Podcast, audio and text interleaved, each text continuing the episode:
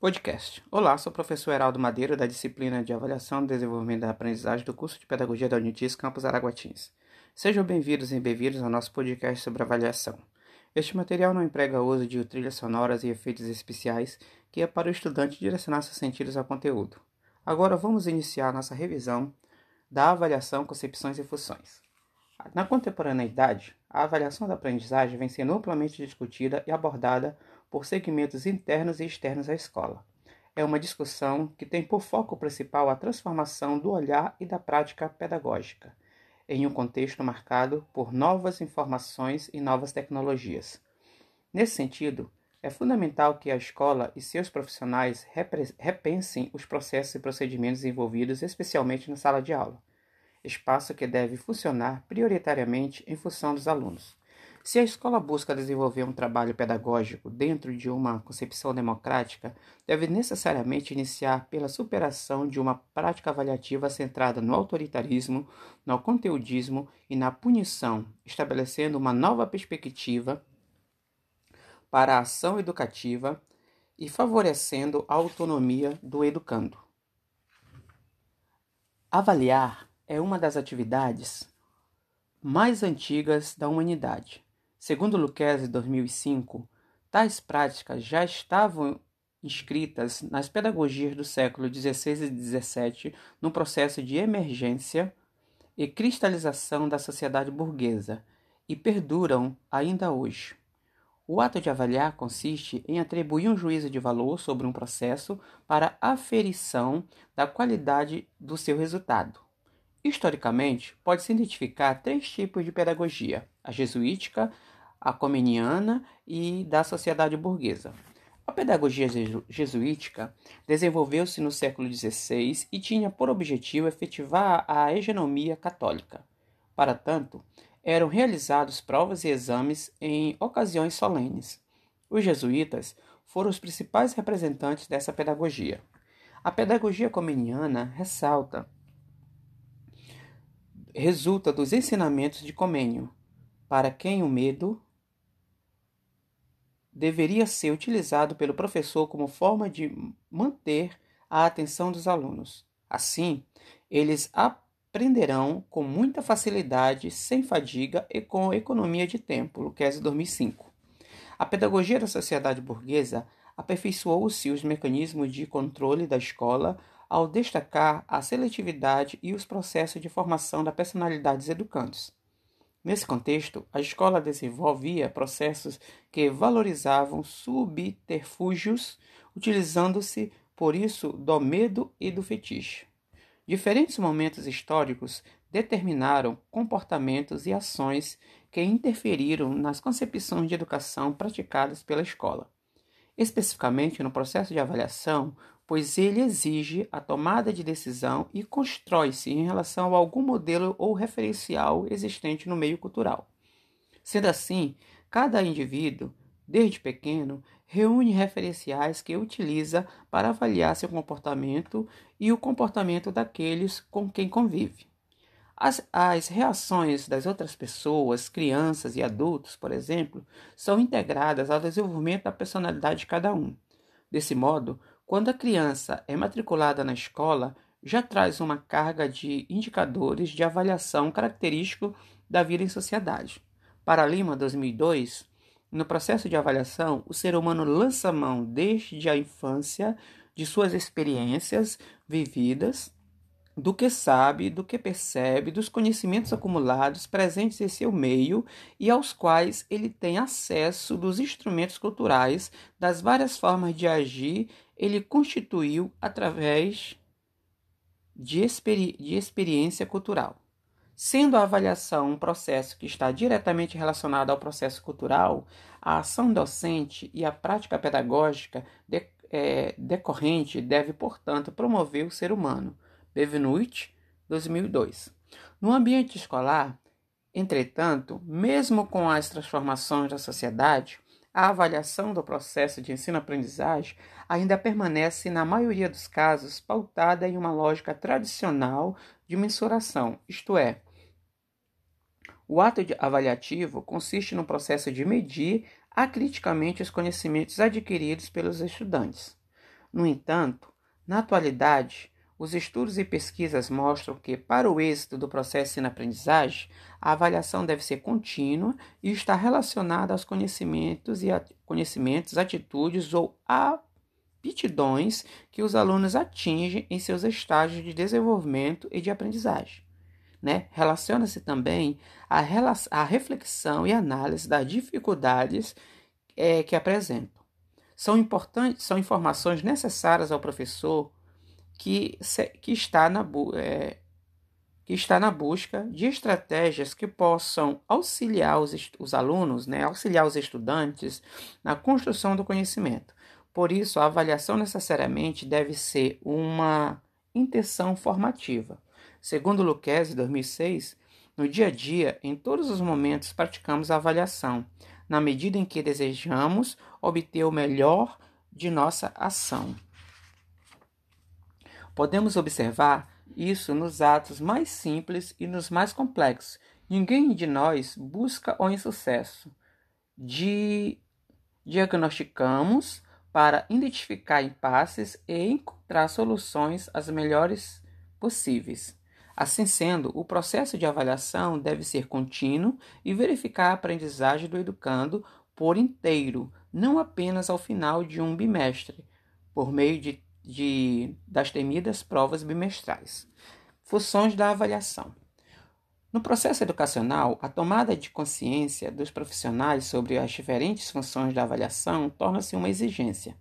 Segundo Libânio, 1994, página 196, este processo possui três principais funções: pedagógico-didática, de diagnóstico e de controle. A função pedagógico-didática está diretamente relacionada ao cumprimento dos objetivos e finalidades da educação escolarizada. Se o principal compromisso da escola é com o melhor aprendizado de todos, pode-se afirmar que essa função contribui para a assimilação do conteúdo e, consequentemente, para a construção do conhecimento. A função diagnóstico a função de diagnóstico, como o próprio nome diz, possibilita ao professor identificar os avanços e dificuldades dos educandos. Também aponta possíveis modificações e procedimentos a serem realizados durante o processo de ensino.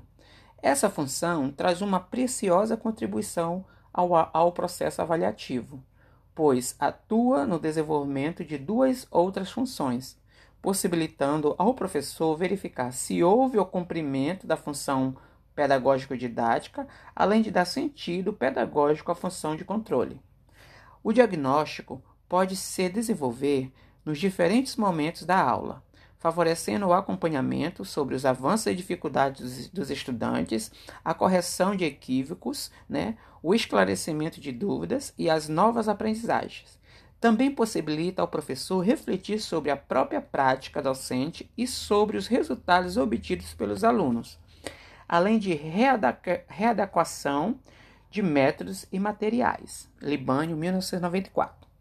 A função de controle está diretamente relacionada aos instrumentos formais de avaliação e aos resultados de aprendizagem. Para tanto, exige do professor a verificação, a correção e a análise das atividades desenvolvidas pelos alunos. Destaca-se que, mesmo em, é, em uma concepção democrática de ensino, o controle possui função importante de é, se realizado periodicamente, em articulação com as funções diagnósticas e didático-pedagógica. Caso contrário, conforme destaca Libânio, 1994, fica restri restringida à simples tarefa de atribuição de notas e classificação. Ainda existem importantes ações que o professor deve realizar durante o processo avaliativo que é verificação, qualificação e apreciação qualitativa, que caracterizam três modalidades de avaliação: diagnóstica, formativa e somativa. Diagnóstica tem por principal objetivo determinar o nível de aprendizagem de cada estudante antes de iniciar um novo conteúdo ou processo de ensino. De acordo com Miras e Soler, a avaliação diagnóstica proporciona informações sobre as competências e habilidades dos estudantes. Para Bloom, A avaliação diagnóstica possibilita ao professor identificar as causas, as dificuldades na aprendizagem, porém Lucchese 2005 alerta que a avaliação diagnóstica não se propõe e nem existe de uma, e nem existe de uma forma solta e isolada. Deve necessariamente estar vinculada a uma concepção pedagógica e progressista. Mas quais informações são necessárias para, o professor, é, para que o professor realize com sucesso uma avaliação diagnóstica? Borba, 2003, página 29, relaciona algumas delas. São quatro. Primeiro, o grau de aquisição dos pré-requisitos de aprendizagem. Segundo, das ideias alternativas ou modelos espontâneos de de raciocínio e das estratégias espontâneas de atuação. Terceiro, das atitudes e hábitos adquiridos com relação à aprendizagem. E quarto, das representações das tarefas propostas. Formativa. O termo avaliação formativa foi introduzido por Scriven em 1967 ao se referir aos procedimentos utilizados pelos professores para adaptar o trabalho docente aos progressos e necessidades dos alunos. A avaliação formativa permite constatar se os estudantes estão efetivamente atingindo os objetivos propostos, considerando que aprender é um longo processo por meio do qual o aluno vai reestruturando seu conhecimento a partir das atividades que executa. Se um estudante não aprende, não é apenas porque não estuda ou não possui as capacidades mínimas. A causa pode estar nas atividades que lhe são propostas. Borba, 2003. A avaliação é uma modalidade que permite ao professor identificar deficiências na forma de ensinar, possibilitando reformulações em sua prática pedagógica, aperfeiçoando-a, vamos dizer assim. O estudante também se beneficia com esse processo, pois passa a identificar seus erros e acertos. Afirma-se, portanto, que essa modalidade de avaliação tem por finalidade detectar os pontos frágeis do processo de ensino-aprendizagem. Somativa determina o grau de domínio do estudante em uma determinada área do conhecimento, resultando em uma qualificação que poderá ser utilizada como sinal de credibilidade da aprendizagem realizada. A avaliação somativa consiste na classificação dos estudantes de acordo com os níveis de aproveitamento ao final de um conteúdo, na busca de aferir resultados e obter indicadores que permitam aperfeiçoar o processo de ensino. No entanto, é preciso diferenciá-la da avaliação classificatória, oriunda de uma concepção autoritária e excludente. É uma modalidade vinculada à noção de medida e relacionada à compreensão de que é possível aferir positivamente as aprendizagens escolares. Destaca-se ainda que, que pior que uma avaliação classificatória é a avaliação que não resulta de uma reflexão e ou análise do desempenho dos estudantes. Para Borba, essa modalidade de avaliação pode ter uma função formativa de saber se os alunos adquiriram os comportamentos previstos pelos professores e, em consequência, têm os pré-requisitos necessários para as aprendizagens posteriores ou para determinar os aspectos que deveriam ser modificados em uma futura repetição da mesma sequência de ensino-aprendizagem. Autores como Perrenot, 1999, Werneck, 1996, Vilas Boas, 2003, Entram, entre outros, considero que a avaliação formativa é o modelo ideal para o efetivo rompimento de práticas avaliativas tradicionais. Podcast Tendências Pedagógicas. Olá, eu sou o professor Heraldo Madeira, da disciplina de Didática, do curso de Pedagogia da Universidade Estadual de Tocantins, campus Araguatins. Sejam bem-vindos e bem-vindas ao nosso podcast sobre a didática e as tendências pedagógicas. Este material não emprega uso de trilha sonora e efeitos especiais, que é para o estudante direcionar seus sentidos ao conteúdo. Agora vamos iniciar nossa revisão sobre as tendências pedagógicas. Antes de mais nada, é, é bom que se diga que os quadros sínteses apresentados na, no material do aluno representa uma tentativa de resumir de forma mais objetiva possível é, as principais tendências pedagógicas da atualidade. Como em toda tentativa de síntese, ocorre-se ocorre o risco da simplificação exagerada e da generalização apressada. É bom estarmos também atentos ao fato de que, na prática pedagógica, daria diária de nossas escolas, talvez não encontraremos nenhuma destas tendências em estado puro. Na maioria dos casos, teremos alguns aspectos de umas combinados com traços de outras. Mesmo assim, enquanto exercício intelectual, acreditamos ser importante que os acadêmicos de, de pedagogia tomem contato com o referido resumo que tem por base Libânio 1985. As tendências pedagógicas são normalmente agrupadas em duas grandes correntes: a pedagogia liberal e a pedagogia progressista. A pedagogia liberal não questiona os fundamentos da sociedade de classes capitalista, por isso pretende o desenvolvimento de aptidões individuais que preparem as pessoas para o desenvolvimento de papéis sociais. É necessário que os indivíduos aprendam a se adaptar às normas vigentes e aos valores da sociedade capitalista, mesmo que algumas tendências liberais preguem a igualdade de oportunidades, as desigualdades de condições não são consideradas.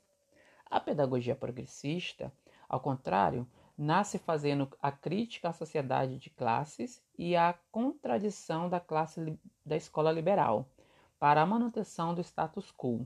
Né? É uma pedagogia que, segundo Libânio, em 1985, partindo de uma análise crítica das realidades sociais, sustenta implicitamente as finalidades sociopolíticas da educação. A pedagogia progressista busca não só transformar as relações de ensino-aprendizagem, mas a transformação da própria sociedade capitalista.